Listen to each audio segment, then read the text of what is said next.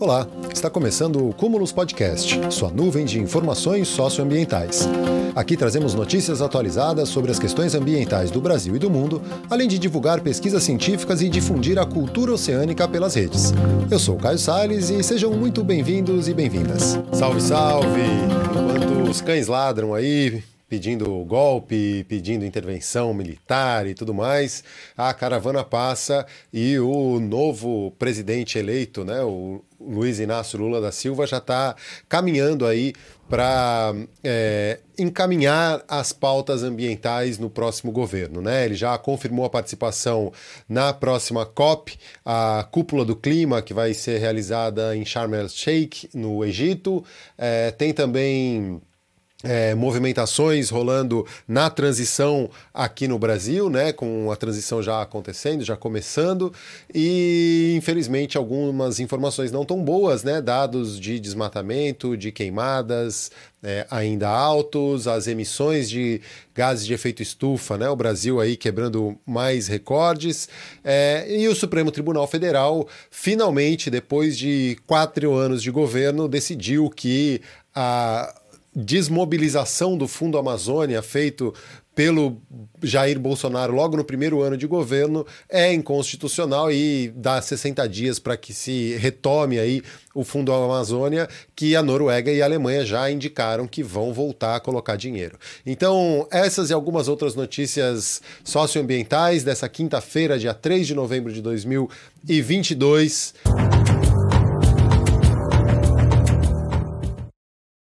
Bom, como todos sabem, né, temos um novo presidente eleito e a galera perdedora tá lá pedindo golpe, essa galera golpista aí fazendo manifestações, parando estrada, indo em porta de quartel, lambebota de general, pedindo para que eles façam alguma coisa, mas a gente sabe que é, por trás a coisa está caminhando, né? A transição de governo já começou. Hoje o vice-presidente eleito, o Geraldo Alckmin, já esteve em Brasília conversando no Senado, já tem algumas indicações aí, já vê alguns nomes bem interessantes para a transição na área ambiental. É, e as notícias principais aí, né, inclusive internacionais, tratam da questão ambiental, da questão climática, porque a gente está aí às vésperas da COP27, que vai ser realizada em Sharm el-Sheikh, no Egito, começar agora no próximo dia 6 de novembro, e o Lula já confirmou presença, né? Ele foi convidado pelo presidente do Egito e pelo consórcio é, amazônico, né, de estados da Amazônia que vão para a COP, já foram para Glasgow e vão agora para o Egito também, os governadores formando uma frente aí. É, ambiental, né? E aí ele foi convidado, o Lula foi convidado pelos governadores, tanto do Amapá quanto do Pará, governadores eleitos, e o e confirmou presença, né? Então o Lula vai estar lá, né, mostrando já essa importância que ele pretende dar para a questão climática na lá no Egito, né? Como se fosse uma, uma comitiva paralela, né? Porque o Brasil ainda estará oficialmente representado por representantes do governo Bolsonaro, que está ali no apagar das luzes. E o Lula vai, muito provavelmente junto com a Marina Silva, que tem participado das COPs frequentemente de forma independente, agora ela como deputada federal eleita e já como uma interlocutora também do governo federal, né? Ela que participou ativamente da campanha. Então eu vou algumas notícias que tratam um pouco sobre essa participação paralela, já semi-oficial, né, e sendo tratado como o próximo chefe de Estado brasileiro, o Lula lá em no Egito, na Conferência do Clima. Vou lá para um texto que está no Conexão Planeta. Um dia depois de eleito, o presidente Luiz Inácio Lula da Silva recebeu dois convites para participar da 27ª Conferência das Nações Unidas sobre Mudanças Climáticas, a COP27, que será realizada de 6 a 18 de novembro em Sharm el-Sheikh, no Egito. Em comunicado, Abdul Fattah Khalil al-Sisi, presidente egípcio e anfitrião da Cúpula do Clima deste ano, parabenizou Lula pela vitória e declarou que deseja estreitar laços e cooperar com o novo chefe chefe de Estado. Abre aspas para ele. Acredito que o Brasil é capaz de ter um papel positivo e construtivo durante a cúpula para promover uma ação climática no nível internacional. Também na segunda-feira, dia 31 de outubro, o governador do Pará, Helder Barbalho, o convidou para integrar o Consórcio Amazônia Legal, iniciativa criada em 2019 por governadores dos estados amazônicos. O presidente do, do grupo, Valdez Góes, governador do Amapá, reforçou o convite. Este ano, o consórcio terá espaço exclusivo na COP27 para receber convidados e articular parcerias, independente do governo federal e das organizações da sociedade civil. A presença de Lula na cúpula do clima foi confirmada, né, como eu já falei aqui na, na segunda-feira também, mas ainda não tem data definida. É, a cúpula dos líderes é realizada logo nos dois primeiros dias da conferência, mas nem todos estarão presentes. Segundo o Globo, é mais provável que o Lula viaje na segunda semana, que é quando os governadores do consórcio Amazônia Legal confirmaram presença. Então, é, o grupo que também acompanha o Lula não está decidido. A deputada federal eleita Marina Silva, muito provavelmente, é uma das que vai compor esse grupo, assim como o Celso Amorim, ex-chanceler, que também, durante o governo do Lula, foi um exemplo ali né, da chancelaria brasileira nessas relações internacionais. Especula-se também que durante a COP27 o Lula possa anunciar quem vai ser o novo ministro do Meio Ambiente do Brasil. A Marina Silva é uma das principais cotadas, apesar da importância dela na Câmara dos Deputados, no Congresso Nacional, né, como deputada federal eleita, é, mas também é, tem uma especulação ali porque pode ser que seja criada uma autoridade climática, que é uma instituição proposta pela própria Marina Silva, né, pelo partido dela, a Rede de Sustentabilidade, é, para coordenar ações de vários ministérios relacionadas ao meio ambiente. A autoridade climática seria uma integradora dos ministérios, né, que, que traria, essa pauta de forma transversal entre todo o governo. E aí é provável também que a, é, é tem essa especulação, né, que a Marina seja quem vá, é, seja a pessoa que vá coordenar, esteja no comando dessa autoridade climática. Ah, uma outra possibilidade aí que foi levantada e estão colocando ali como uma, um pedido também é que o Brasil se coloque como o anfitrião da COP20. É, é, da COP em 2025, né? Que seria a COP 30, porque é, é, provar, é previsto né, que algum país da América Latina, Caribe, é, seja a sede dessa COP30. O Brasil seria em 2019, mas o governo do Bolsonaro abriu mão né, e, e não quis organizar a COP durante o ano de 2019, o ano que ele assumiu o governo. É uma expectativa muito grande que o Brasil retome o protagonismo na pauta ambiental, na pauta climática, é, pelo histórico que tem e pelo fato de ter a floresta amazônica como um grande é, controlador do clima do planeta e capturador de carbono e tudo mais. Então, tem lá um, um texto longo até lá na, no Conexão Planeta a partir das informações do Jamil Chad. Jamil Chad, que é um grande colunista do UOL, é, correspondente internacional, está lá em Genebra, na Suíça, sempre muito é, direto ali, ligado às questões da ONU. E aí eu vou para um texto dele, publicado hoje pela manhã no UOL, né? Que ele já tinha dado a notícia, e eu tinha falado aqui na segunda-feira de que o Lula tinha confirmado presença, né? Que ele tinha sido convidado, tinha confirmado presença. E aí agora, hoje, esse texto já entra um pouco mais a fundo nas questões questões que o Lula vai tratar lá na COP27. É, a COP como um todo, né, a cúpula aplaudiu a eleição do Lula, mas agora eles querem a revisão dos compromissos do Brasil. O que aconteceu no ano passado lá em Glasgow foi o que chamam, chamam né, estão chamando de pedalada climática. O Brasil é, reduziu os seus compromissos, né, ou, ou fez um, uma história lá para ver se pegava, não pegou muito bem. Então eu vou lá para o texto do Jamil no UOL de hoje. A cúpula da ONU espera que o desembarque do presidente eleito, Luiz Inácio Lula da Silva, do PT, no cenário internacional mande sinais fortes contra o desmatamento no mundo. O UOL apurou com exclusividade que, para retomar sua postura de protagonista internacional, o Brasil será cobrado a refazer seus compromissos de redução de emissões, considerados como insuficientes e verdadeiras pedaladas ambientais. Lula decidiu ir à Conferência da ONU sobre o Clima, que ocorre na próxima semana no Egito, inclusive como um sinal claro de que sua gestão irá colocar a questão climática no centro de sua agenda e na busca de recuperar a credibilidade internacional do país. Em suas declarações, ele já deixou claro que está ciente da pressão internacional e que está disposto a voltar a cooperar. Sua ida ocorre depois que o governo do Egito, que organiza o evento, enviou uma carta ao presidente eleito para oficialmente convidá-lo. Entre diplomatas estrangeiros, a presença de Lula irá ofuscar a delegação oficial do Brasil, liderada ainda por representantes de Jair Bolsonaro. Mas o UOL apurou que, na ONU, a expectativa é de que Lula não apenas mude o discurso, mas que haja uma revisão real da realidade do meio ambiente no país. Respondendo ao UOL, o vice-secretário executivo da Convenção da ONU para Mudanças Climáticas, o indiano Ovais Sarmad, deixou claro que a entidade comemora a eleição de Lula, mas aponta -os para os caminhos adiante. Abre aspas para ele. Saudamos os resultados da eleição no Brasil e queremos dar as boas-vindas a Lula em Sharm el-Sheikh. É, ele tem o, o, o cargo de secretário-geral assistente da ONU, um dos postos mais altos da diplomacia mundial. E aí continua. Essa é uma mudança importante que temos visto no nível político, que deve mandar um sinal forte sobre o desmatamento que vemos em várias partes do mundo, em especial na Amazônia. Segundo ele, as florestas são fundamentais no que se refere às emissões e, portanto, a eleição brasileira foi considerada como positiva. Aspas de novo. Esse resultado da eleição é muito importante e bem-vindo. Vamos trabalhar com todos os atores e o Brasil é uma das peças extremamente importantes, especialmente na questão florestal. Pessoas do mais alto escalão da ONU e com amplo acesso ao secretário-geral da ONU, Antônio Guterres, admitiram ao UOL que existe uma esperança de que o governo Lula irá refazer e reapresentar à comunidade internacional novos compromissos nacionais no que se refere à redução de emissões.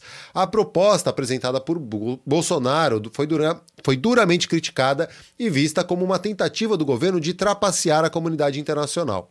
Segundo esses negociadores, há uma disposição real do mundo em ajudar o Brasil a lidar com o desmatamento, inclusive com o retorno do financiamento externo. Mas não haverá cheque em branco e antes de um novo acordo, o que o mundo quer ver é se o novo governo brasileiro tem novas metas e planos. No Egito, isso estará no centro das atenções. Na semana passada, num verdadeiro obituário da política do meio ambiente do Brasil, o Programa da ONU para o Meio Ambiente publicou seu informe anual sobre emissões, revelando que o governo de Jair Bolsonaro vai na direção contrária entre as principais potências do mundo no que se refere ao combate às mudanças climáticas. A estratégia do Itamaraty e de outras autoridades nacionais de mentir à comunidade internacional simplesmente fracassou.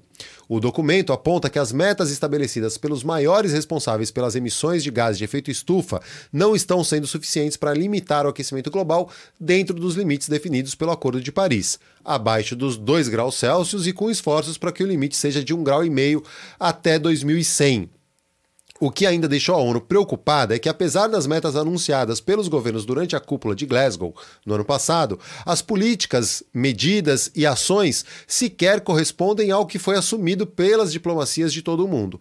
Então, além das, dos compromissos assumidos serem aquém do que precisa, é, não estão fazendo nada para atingirem esses compromissos que ainda assim são insuficientes. Então, para a entidade, né, para a ONU, não tem opção. Ou governos aumentam sua ambição, ou simplesmente o desastre climático será uma realidade. É, e aí tem um texto lá longo, ele fala um pouco sobre como o Brasil é, aumentou as suas emissões e, e dentro do, do, G20 também é o, o, único país que, ao invés de aumentar a ambição climática em seus novos compromissos, apresentou metas que vão levar a um aumento, um aumento das emissões de 2030. Né? Só o México também tem um desempenho que vai na contramão do mundo, mas em taxas bem mais modestas que a brasileira.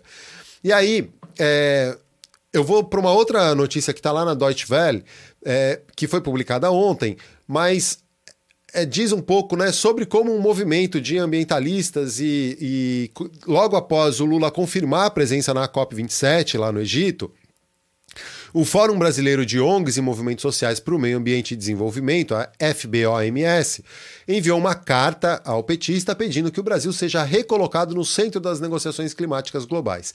E dentre esses pedidos está o de se colocar como candidato a sediar a COP30 em 2025 aqui no Brasil. É, enviaram essa carta tanto ao Lula quanto ao Geraldo Alckmin, né? E, e aí tem mais uma série de, de pedidos aí, e de pedidos e, e como é, eles querem o Brasil de volta à mesa de negociações, né? E, e falando também da defesa da democracia, da democracia e, e criticando, né? O, a, a desmobilização e desmonte mesmo do Conselho Nacional do Meio Ambiente, o, o Fundo Nacional do Meio Ambiente também, né, que impede a, a é, como é, mexer nesse dinheiro, né, e o Fundo Amazônia e, e por aí vai. É, tudo isso porque no o que a realidade né, atual que nos mostra é o Brasil indo na contramão do Acordo de Paris e indo é, completamente contrário ao que a gente precisa urgentemente. E aí tem essa reportagem no Eco, que traz dados divulgados também é, essa semana, que mostra como o Brasil é o quinto maior emissor mundial de gases de efeito estufa. Ele emitiu 12,2% a mais de gases de efeito estufa em 2021 do que no ano anterior. O desmatamento foi responsável por metade das emissões. Para quem não sabe, quando é uma floresta é desmatada, é cortada, ela, quando ela está inteira, ela tem muito carbono estocado ali, sequestrado, absorvido naquela floresta. Quando você corta aquilo, a, é, independentemente da queimada, de emitir os a fumaça, né? O simples corte da floresta já libera muito carbono para a atmosfera e isso é o principal emissor de gases de efeito estufa do Brasil. Então, é, e, como o desmatamento aumentou, aumentou muito os índices de emissão de gases do Brasil. Vou lá para o texto que está no site O Eco. Há poucos dias da Conferência da ONU sobre o Clima, o Sistema de Estimativa de, de Emissões de Gases de Efeito Estufa do Observatório do Clima, o SEEG, divulgou um número nada animador para a imagem do país no cenário internacional. As emissões brasileiras em 2021 tiveram sua maior alta em 19 anos. No ano passado, o país emitiu 2,42 bilhões de toneladas brutas de CO2 equivalente. Em 2020, o número registrado havia sido de 2,16 bilhões, o que representa um aumento de 12,2% quando comparados os dois períodos. Segundo o SEG, alta maior só foi verificada em 2003, ano em que o Brasil atingiu seu recorde histórico de lançamento de gases estufa na atmosfera. Naquele ano, a alta foi de 20%, puxada pela explosão do desmatamento na Amazônia. Este também é o quarto ano seguido que o Brasil registra alta nas emissões. O quadro coloca o país como o quinto maior emissor mundial, com 4% do total, atrás de China, 23,7% do total, Estados Unidos, 12,9%, Índia, 6,5% e Rússia, 4,2%. Os números apresentados na manhã desta terça-feira, dia 1 de novembro, mostram que o Brasil contraria o Acordo de Paris, do qual o país é signatário. O acordo é um compromisso internacional que prevê a redução gradual das emissões mundiais a fim de limitar o aquecimento global a 2 graus Celsius até 2100. Atualmente, o planeta já está 1,1 graus Celsius mais quente em média, quando comparado com níveis pré-industriais. Abre aspas para o Márcio Astrini, secretário, execu secretário executivo do Observatório do Clima durante o lançamento dos dados, né? Abre aspas para ele. Neste momento, temos um governo que se revelou uma bomba climática, uma verdadeira máquina de gerar aquecimento global e de jogar carbono para a atmosfera, para o planeta. Nós temos um governo que negou a agenda do clima e que fez tudo o que podia para destruir a governança ambiental de nosso país, especialmente na Amazônia, que é nosso maior foco de emissões. De acordo com o levantamento divulgado nesta terça-feira, quase todos os setores da economia tiveram forte alta em suas emissões em 2021. 3,8% na agropecuária, setor que costuma ter flutuações pequenas dos gases de efeito estufa. 8,2% no setor da indústria, 12,2% no setor de energia, a maior alta desde o milagre econômico, né, com várias aspas aí, da ditadura militar em 1973. Mas quem realmente puxou as emissões totais do país para cima foi o desmatamento. É o que diz o SEG, impulsionadas pelo terceiro ano seguido de crescimento da área desmatada na Amazônia e demais biomas no governo de Jair Bolsonaro. As emissões por mudança de uso da terra e florestas tiveram uma alta de 18,5% entre 2020 e 2021. A destruição dos biomas brasileiros foi responsável pelo lançamento de 1,19 bilhão de toneladas brutas de gases estufa na atmosfera no ano passado, contra 1 bilhão em 2020. O número é maior do que as emissões nacionais do Japão. O setor de resíduos foi o único com emissões estáveis de 2020 para 2021. É, e aí tem todo lá um ranking de emissores, né, considerando todas as emissões brasileiras, e aí as mudanças de uso da terra, né, que incluem o desmatamento, é, são 49%, responsável por 49% do total das emissões de gases de efeito estufa do Brasil. Somente o desmatamento na Amazônia respondeu por 77% dessas emissões aí, né, dessa, desses 49% que, que tem a ver com o uso da terra. A taxa de desmatamento em 2021 na Amazônia Legal foi de 13.038 quilômetros, a maior desde 2006. Isso demonstra que o aumento das emissões atualmente está refletindo esse retrocesso nos padrões de desmatamento, é o que comentou a Bárbara Zimbres, pesquisadora do Instituto de Pesquisas da Amazônia, o IPAM. É, infelizmente, a Amazônia não está sozinha né, nessa destruição. A Mata Atlântica, em 2001, fez as emissões nesta formação florestal crescerem 65%, né, com o desmatamento da Mata Atlântica, e no Cerrado também o desmatamento é, aumentou em 4% as emissões de gases de efeito estufa no país. O segundo setor que mais emitiu em 2021 foi a agropecuária, com 25% do total. Segundo o levantamento, este setor lançou ao ar 601 milhões de toneladas de CO2 bruto equivalente no ano passado, contra 579 em 2020. A alta se deve principalmente à pecuária, em especial o metano emitido pelo rebanho bovino, né, o chamado arroto do boi, responsável por 79,4% do setor. É, e aí eles destacam o expressivo aumento de cabeças de gado em 2021 como motivação para esse crescimento. Né? No ano passado, o rebanho bovino no país cresceu seis vezes mais do que a média dos últimos 18 anos. E o que a gente mais tem visto é gado por aí querendo fechar a estrada e contestar o resultado da eleição.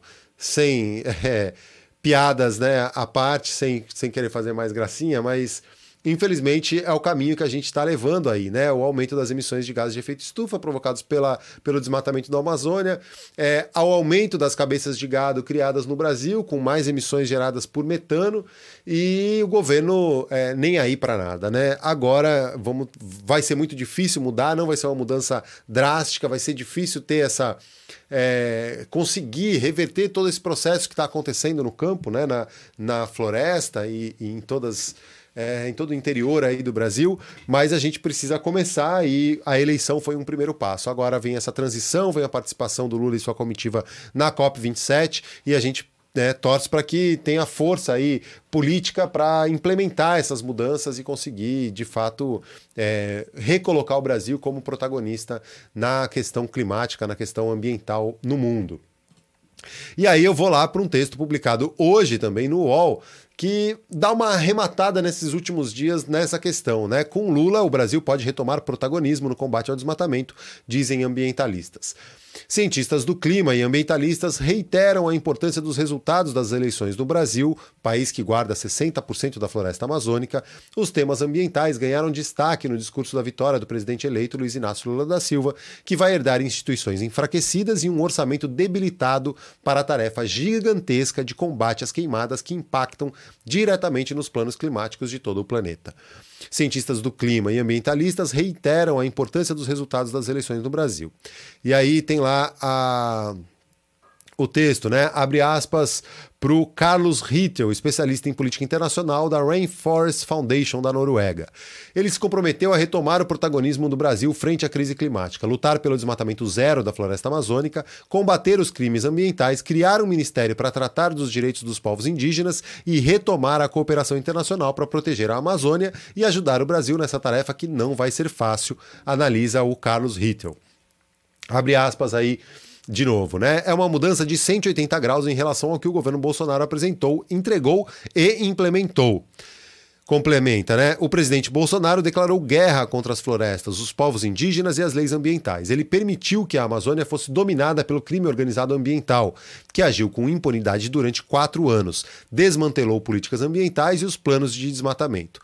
Para consultoria ambiental internacional, advogada, para consultora ambiental internacional, advogada e professora universitária baseada na Espanha, Laura Magalhães, o Brasil precisa voltar à liderança da luta contra a crise climática. Abre aspas para ela. Lula recebeu o convite da organização da COP27, a Conferência para o Clima, que será realizada a partir de 6 de novembro, o que demonstra o interesse internacional de que ele esteja presente nessas discussões. Falando sobre dados do governo Lula, tivemos uma redução considerável em termos de desmatamento, de fome, das questões relacionadas à violência, que infelizmente no governo Bolsonaro houve o inverso em termos estatísticos. E aí o texto vai falar um pouco mais do mesmo, né? É, e mostra o exemplo prático que a Noruega, que no dia 31 de outubro declarou que voltará a contribuir para o Fundo da Amazônia. E aí. É... Ixi. Deu um erro aqui. Caiu a, caiu a luz, mas já volta. A câmera caiu. Vamos ver se ela liga de novo. É, já estou voltando aqui. O som continua, né? Para quem está aqui. Voltei. Deu um pico de luz aqui, caiu tudo. Achei que tinha caído a transmissão. Espero que ainda estejam me vendo, me ouvindo. Bom, é, eu vou para uma notícia agora que é animadora, porque a gente está é, vendo já né, as instituições se mexerem, tardiamente, mas está indo. Hoje, num julgamento né, daquela pauta verde do Supremo Tribunal Federal, é, os ministros do STF determinaram a reativação do Fundo Amazônia no prazo de 60 dias. O julgamento da matéria foi finalizado hoje, quinta-feira, dia 3 de novembro, e prevaleceu o voto da relatora, a ministra Rosa Weber, presidente do Supremo Tribunal Federal.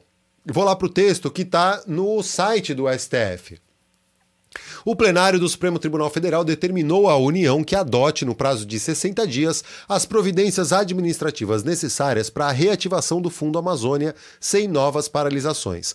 A maioria dos ministros concluiu pela inconstitucionalidade dos decretos que alteraram o formato do fundo e impediram o financiamento de novos projetos, manifestando-se também no sentido da retomada do modelo anterior. A Corte avaliou que as alterações promovidas no formato do fundo desde 2019, com a extinção unilateral de comitês e sem a criação de outro órgão administrativo, impediram o financiamento de novos projetos, o que configura omissão do governo em seu dever de preservação da Amazônia. A matéria foi analisada na ação direta de inconstitucionalidade por omissão, a ADO 59, ajuizada pelo PSB, o Partido Socialista Brasileiro, cujo julgamento foi finalizado nesta quinta-feira, dia 3 de novembro, com os votos da ministra Carmen Lúcia e dos ministros Ricardo Lewandowski e Gilmar Mendes. No mérito, eles se uniram à maioria já formada e acompanharam o voto da relatora, a ministra Rosa Weber, para invalidar os decretos questionados na ação para entender um pouco o que, que foi isso, né? Logo no início de 2019, o Bolsonaro saiu fazendo um decreto acabando com vários conselhos, comitês, a participação da sociedade civil em decisões importantes. Dentre eles, por exemplo, o CONAMA, o Conselho Nacional do Meio Ambiente, que tinha uma, uma, ampla representação da sociedade civil, de instituições, de governos estaduais, municipais, além do próprio governo federal, ele reduziu drasticamente a composição do conselho e ficou com a maioria dominada ali. Então ele. É, e aí ele fez isso com outros conselhos e comitês. O Fundo Amazônia tinha lá no tem no estatuto dele, né, a, a, uma regra. A Noruega e a Alemanha, que são os principais financiadores, doadores para o Fundo Amazônia, elas exigem que o dinheiro, para ser aplicado, para ser utilizado, ele precisa passar por um comitê por brasileiros, por a sociedade civil opinando, sendo consultada. O Bolsonaro simplesmente acabou com esses comitês, é, mudou o formato e aí o dinheiro ficou parado. Então tem um dinheiro que está parado desde 2019 no Fundo Amazônia que não pode ser utilizado porque não tem uma, um conselho, um comitê estabelecido conforme é, o estatuto do fundo determina. Então a STF agora julgou que isso é inconstitucional e que tem 60 dias para retomar o fundo, retomar esse, essa estrutura original criada para o Fundo Amazônia para que possa ser utilizada a verba que está lá. E aí a Noruega já indicando, a Alemanha também indicando que vão voltar a colocar financiamento ali. O Brasil que vai precisar muito dessa verba que vem de fora, porque o orçamento para o ano que vem do Ministério do Meio Ambiente e para as ações de comando de, de combate ao desmatamento então, foram também drasticamente cortadas no orçamento de 2023. Então, vai ser importante ter esse fundo reativo, né, reativado para poder é, ter alguma, alguma verba para trabalhar na questão ambiental na Amazônia.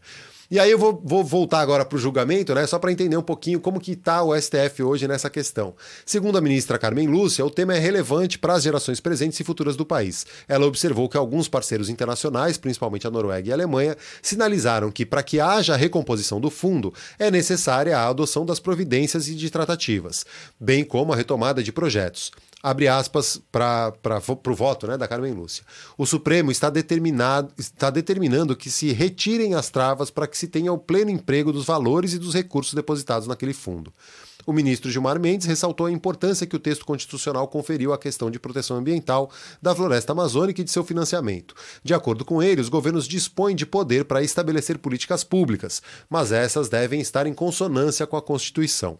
No julgamento, ficou vencido o ministro Cássio Nunes Marques, indicado pelo Bolsonaro, né, e votou pela improcedência dos pedidos, e o André Mendonça, que ficou vencido apenas no ponto referente à determinação para que a União não mais paralise o funcionamento do Fundo Amazônia.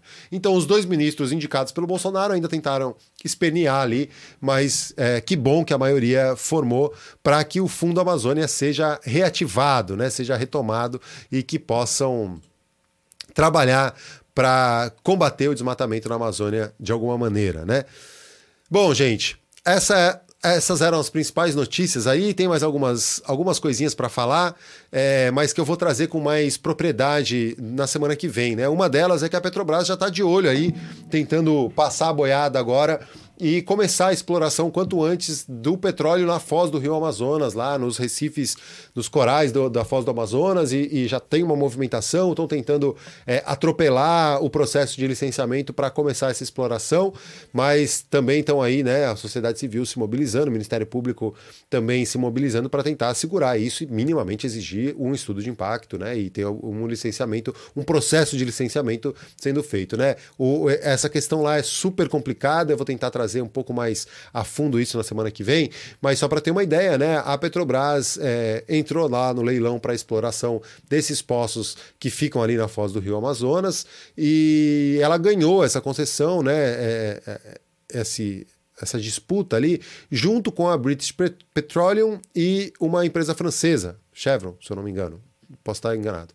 O que aconteceu é que isso foi em 2013. É, em 2015 houve um início de estudo e as duas abriram mão de explorar, porque sabe que isso pode impactar na imagem delas. A Petrobras continuou ali, ficou naquele banho-maria e, e, e sempre tentando pressionar para começar a exploração. E agora eles estão tentando ir, à frente com esse plano. Vamos ver o que, que vai dar. É, vou ficar de olho aqui e vou tentar trazer com mais propriedade em breve. É, uma outra questão, uma outra coisa que eu queria trazer aqui é uma, na verdade, uma novidade muito boa. Eu já falei aqui sobre isso, que é o Suma Uma. Suma Uma é uma agência de notícias, né? Uma criada pela Eliane Brum com algumas outras jornalistas, elas que ela que tá, mora lá em Altamira, né, no Pará, e é o jornalismo do centro do mundo.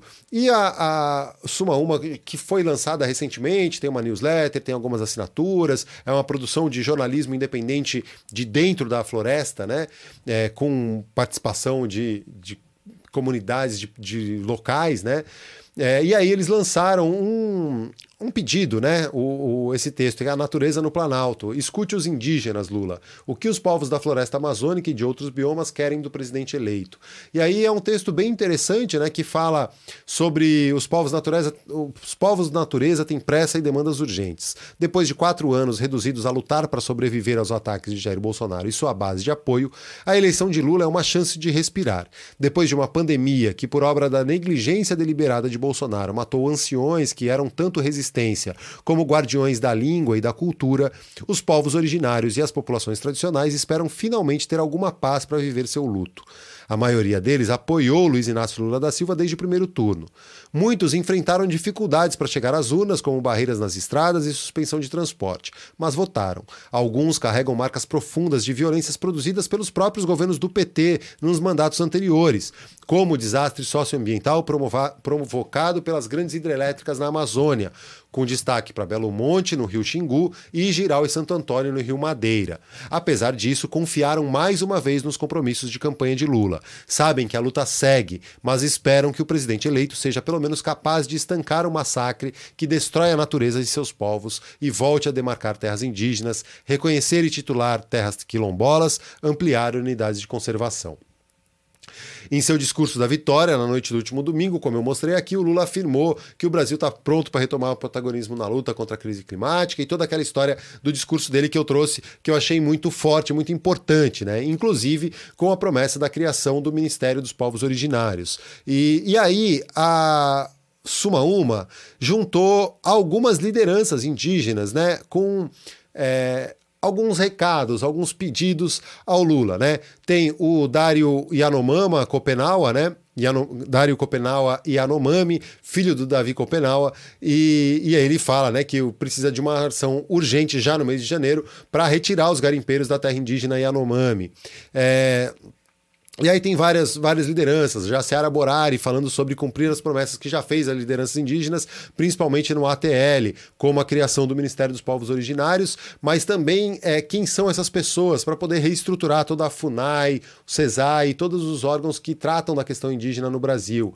E aí tem o, a, o Atacalu Iaualapiti, é, que fala também sobre é, ouvir os povos indígenas da base, convocar uma conversa, também falando para organizar a, FUN, a FUNAI, a CESAI, que é a Secretaria Especial de Saúde Indígena, e educação diferenciada para organizar as demarcações de territórios que precisam ser feitas. É, Maial Paiacan Caiapó também falando sobre todas reforçando essas, a importância né, de se retirar garimpeiros ilegais de terras indígenas, de a importância dessa criação do Ministério dos Povos Originários e que tenha gente ouvindo, a reestruturação da FUNAI, da CESAI e de todos os programas, o Marcos Caingang, quem mais que eles colocam aqui? Juena Ticuna, é, Yabaiwa Yujá, Chile Pancará, é, Ednei Arapium, tem bastante gente que coloca aqui Cacique Babal. Uh, quem mais que tem aqui? Chai Suruí, Neidinha Suruí e Valela Soyeking Paiter Suruí, que é o, o, o, pai e a mãe da, da, da Chai Suruí, né? Bel Juruna, tem, tem uma série de lideranças que, que falam aqui, né? E que isso precisa ser levado ao presidente Lula para que ele possa ouvir os povos da floresta na hora de governar.